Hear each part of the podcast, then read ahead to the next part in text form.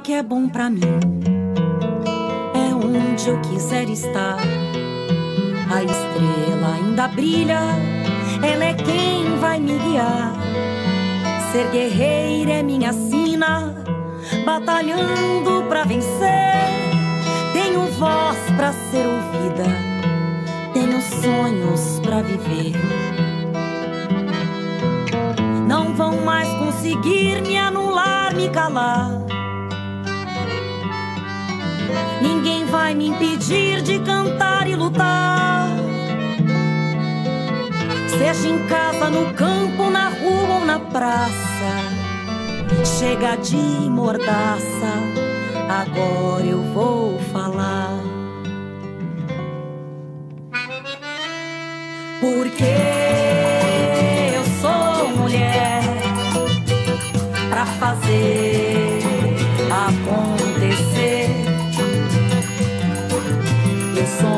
delas, são elas por elas, ocupando os espaços de poder. Nesta semana, o mundo reflete sobre o Dia Internacional pela Eliminação da Discriminação Racial. Isso porque no dia 21 de março de 1960, na África do Sul, 20 mil pessoas negras protestavam contra uma lei que limitava os lugares onde elas podiam circular. Sou Reginete Bispo, ativista do movimento de mulheres negras, deputada federal pelo estado do Rio Grande do Sul. Esse mês de março é um mês muito importante para a luta antirracista e, obviamente, também para a luta das mulheres. O 8 de março foi um momento de muita mobilização, muita organização, mas nós temos agora uma data importantíssima, que é o 21 de março, Dia Internacional da Luta contra a Discriminação Racial. Né? Essa data, para nós do movimento negro, foi durante muito tempo a data referência, a data mais importante na luta antirracista no Brasil e no mundo. Né? Por quê? Essa data ela foi criada em 1960 pela ONU, quando do apartheid na África do Sul, né? daquele triste episódio onde é, é, o governo segregacionista é, massacra, faz o massacre em Serpeville e assassina mais de 60 crianças, alunos da, de uma escola. Então a ONU adotou essa data como uma data referência na luta, luta contra a discriminação racial. Tá? E dia 21, então, para o movimento negro, nós é um momento de mobilização. Tá? E assim como tivemos na África do Sul, que eh, mobilizou o mundo todo contra o apartheid, tá? eh, tivemos figuras importantes lá lutando contra a discriminação racial, uma que é referência para nós, Nelson Mandela, que ficou boa parte da vida preso em função porque resistia à colonização e à segregação racial na África do Sul. Né? Junto com ele tivemos a Winnie Mandela, que é uma referência na luta das mulheres negras, porque enquanto Nelson Mandela estava preso, a Winnie foi às ruas, eh, mobilizou o, o, o povo, mobilizou organizações internacionais, denunciou o que acontecia na África do Sul. Então foi uma referência, eh, até hoje é uma referência na luta antirracista. Nesse mesmo período, né, é, a gente via luta nos Estados Unidos pelos direitos civis, né? pelos direitos civis, e ali figuras importantes como Martin Luther King, que também é uma, uma, uma referência na luta antirracista, não só na luta antirracista, mas é uma referência nos direitos humanos, é uma referência na política, assim como tivemos o Malcolm X. Né? que é, foi contemporâneo do Martin Luther King, assassinado, assassinado um pouco antes. Então, a luta antirracista no mundo, ela sempre foi muito violenta. Né? Fazer a luta antirracista não é algo fácil. né? porque é, eu tenho convicção e, e, tudo indica, estudos já apontam, né? Para isso, é, o capital, o capitalismo se estabelece, né?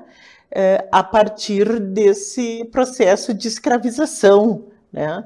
É, sobretudo da escravização que foi a mais longa e a mais perversa da história da humanidade que se tem notícia, a escravidão negra, né? É, pessoas eram capturadas durante quase quatro séculos do continente africano, comercializada e forçada uh, ao trabalho escravo. Né? O Brasil foi um dos países que mais se utilizou da mão de obra escrava e teve a escravidão mais longa eh, eh, da história eh, dos países que escravizaram. Né? O trabalho escravo ou análogo à escravidão se tornou crime no Brasil. Consiste em todo o trabalho forçado realizado em jornadas exaustivas e condições degradantes. É uma violação grave dos direitos humanos, mas só em 1988 teve fim no Brasil. Foram 388 anos de escravidão. E o 21 de março, como tantas outras datas que foram constituídas, recuperando né, o uh, preservando a memória da luta antirracista, como o 20 de novembro, uh, que nós temos o 25 de julho, que é o Dia Internacional das Mulheres Negras, Latino-Americanas e Caribenhas. Né? Por isso é importante a gente fazer essa, essa referência.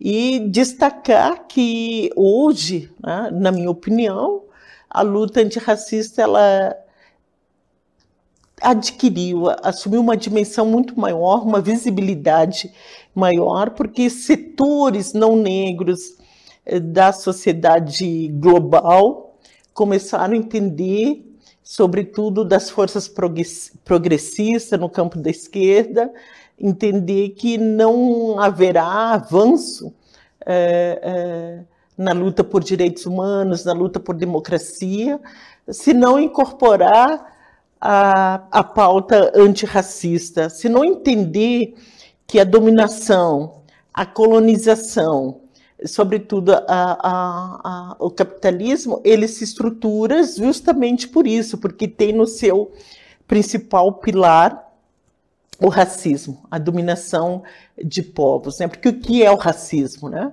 O racismo é uma estrutura de dominação política, econômica, cultural e social de um grupo étnico-racial sobre outro. Né?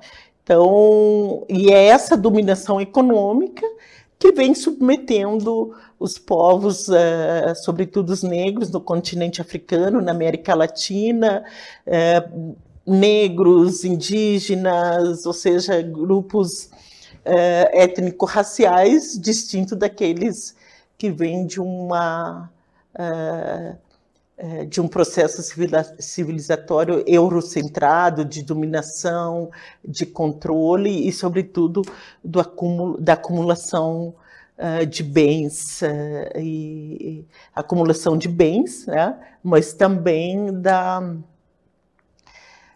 da apropriação indevida do conhecimento produzido por outros povos. Né? Então, uh, o 21 de março vai ser um momento importante uh, de organização nesse processo de retomada da democracia no, no, no nosso país. Né? Vai ser um momento importante de mobilização, reflexão, para entender que uh, a nossa luta, né, eh, a, a, nossa resistência, ela não é algo novo. Né? Nós sabemos que desde que iniciou o processo de escravização no continente africano, a captura uh, de negros, negras do continente africano, começou-se o processo de resistência, né? sobretudo nas Américas, que se utilizaram uh, uh, os governos imperiais colonialistas se utilizaram vastamente da mão de obra escrava, mão de obra escrava negra. E é, esses povos é, escravizados reagiram, resistiram. E por isso hoje a gente tem é, referências tão importantes na, que servem de exemplo não só para nós negros, mas para todos que lutam efetivamente por democracia. Né? Eu já citei aqui Martin Luther King, Nelson Mandela, Winnie Mandela. Né? Nós, a, a, luta pelos direitos civis inicia com uma mulher, né? a Rosa Parks, nos Estados Unidos, que se recusa a, a ceder o lugar no ônibus uh, para um homem branco, né? porque a segregação nos Estados Unidos não permitia que, que negros ocupassem os mesmos bancos que os brancos no transporte coletivo, no, nos ônibus, né? E a Rosa Parks um dia se indigna e, e não, não cede o lugar, é posta para fora e ela inicia um movimento intenso de boicote ao transporte público. Né? E ali começa uma grande mobilização uh, pelos direitos, uh, pelos direitos civis. Né? Também não poderia aqui deixar de, de fazer referência, né, ainda nos anos 60, que começa um movimento intenso no continente africano pela independência dos países africanos, que também contribuíram imensamente para a luta antirracista, sobretudo para a produção de conteúdos, uma reflexão sobre eh, autonomia e independência dos países africanos e pensar governos eh, autônomos, né, independente, independente eh, dos colonizadores. Né? É um processo que eh, ainda o continente africano vive, porque, embora a, a, já façam algumas décadas que as independências aconteceram, como uh, no Senegal, nos países de língua portuguesa, Angola, Guiné-Bissau, né? uh, Moçambique, uh, ainda né, há resquícios, como é na América Latina, como no Brasil, dos colonizadores, né? sobretudo na dominação econômica né? e o controle é, dos é, meios de produção. Né? Isso é visível é, também na África do Sul, apesar dos, das décadas da luta contra o apartheid, apesar dos avanços né, que é, houveram na África do Sul no sentido da constituição de governos negros, né, é, ainda, né, há reflexo na economia, né, que a maioria da população ainda não pôde se apropriar dos meios de produção e, e, e uma distribuição equinânime da, das riquezas, né? Então, é um desafio que está colocado para o Brasil e para o mundo hoje, repensar a nossa existência enquanto seres humanos, é pensar a forma como pretendemos permanecer neste mundo e conservar esse mundo diferente do que foi constituído até agora nesses processos de colonização, escravização e dominação. E é, penso que os povos é, economicamente dominados, né, é, escravizados, têm uma contribuição enorme é, para é, dar nesse processo, porque é, foram esses povos, nós negros, junto com os povos indígenas e outras minorias, que produziram resistência, produziram uma luta efetiva por justiça e liberdade, mas também que produziram muito material, fizeram ter uma vasta produção teórica, é, pensando, propondo como pensar, por exemplo, um Estado democrático, como, como constituir eh, sociedades autônomas e que preservem o bem viver. Né? E poderia uh, citar aqui várias, né? mas uh, vou falar de algumas brasileiras né, que são referência para nós. como a Lélia Gonzalez, né? é, que foi uma ativista do movimento negro, mas também uma, uma referência na política é, é, brasileira. Poderia falar de a Beatriz Nascimento, que é, produziu um vasto material sobre é, é, ser brasileiro. E ela diz: o Brasil é um grande quilombo, né? Onde nós precisamos recuperar essa ideia de quilombo, porque de fato o Brasil é um grande quilombo. Né? 60% da população negra, o maior contingente populacional negro do mundo, uh, depois da Nigéria, o segundo maior. Né? É, e como que essa democracia se constituiu se nunca nos considerou? Então, é um desafio que está colocado e as teóricas negras têm uma produção vasta que pode contribuir para isso, sobretudo o feminismo negro.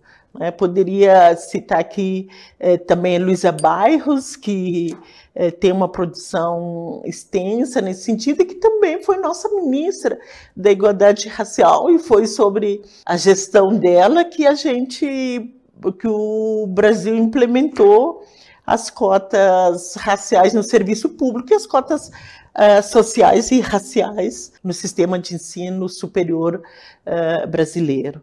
Né? Poderia aqui também citar as nossas contemporâneas, a Sueli Carneiro, que tem contribuído com uma reflexão enorme é, sobre o feminismo negro e a contribuição das mulheres negras. Né? Citar Jurema Werneck, né, que é, hoje preside a Anistia Internacional, mas que também tem dado uma contribuição importante na área da saúde da população negra, na saúde pública, e que tem produzido também para a gente pensar o Estado uh, brasileiro né, de uma, uma, outra perspectiva. Né? Aí a, a, minha conterrânea de, de, Estado, lá do Rio Grande do Sul, a Petronilha, a professora Petronilha, a primeira mulher negra a compor o Conselho Nacional de Educação, e que foi a pessoa que produziu essa, uma, essa belíssima peça que sustenta a Lei 10.639, que é, trata da, da inclusão nos currículos escolares da história da África e das relações étnico-raciais é, no, no, Brasil. Então, são figuras é, que têm de caráter internacional é, e que vêm contribuindo na luta antirracista, na luta feminista, na defesa dos direitos humanos. Um 21 de março nós temos é, nos aponta para dois caminhos. Temos muito que celebrar, mas também temos ainda muito que trabalhar, muito que lutar em prol da igualdade racial, da equidade é, de raça no nosso território, nos nossos territórios, no Brasil e no mundo. E essas figuras que nos inspira, nos inspiram e que deram as suas vidas enfrentando a violência, o ódio racial, mas acreditando que um outro mundo era possível, que é, é, efetivamente é possível se viver é, com liberdade, com justiça. E é, para mim o que tem também de muita referência e é muito importante é o fato de também essas é, é, personalidades, as figuras estarem inspiradas sempre na nossa ancestralidade, naqueles que vieram antes de nós e que traçaram um caminho seguro para nós fazermos a luta. Né? Hoje a luta antirracista no Brasil, ela não, para mim, ela é irreversível. Tá? Quem atravanca os processos de emancipação, né? de equidade nas oportunidades, da divisão dos espaços de poder com o conjunto uh, uh, populacional, com o conjunto da diversidade e da pluralidade étnica, racial, geracional uh, e de gênero que tem no nosso país, mas, sobretudo, a racial está né, só atrasando o processo, porque o processo de emancipação e de que esse país venha a ser efetivamente um país negro em todas as suas instâncias de poder e decisão e no cotidiano onde as pessoas possam uh, viver eh, em paz, em liberdade, sem que tenha uma arma apontada na sua cabeça, sem que seja ameaçado uh, uh, pelo desemprego, pela falta de renda, pela falta de oportunidades, acho que isso está isso tá fadado a ter um fim, porque a luta, felizmente, ela vem num crescente, né?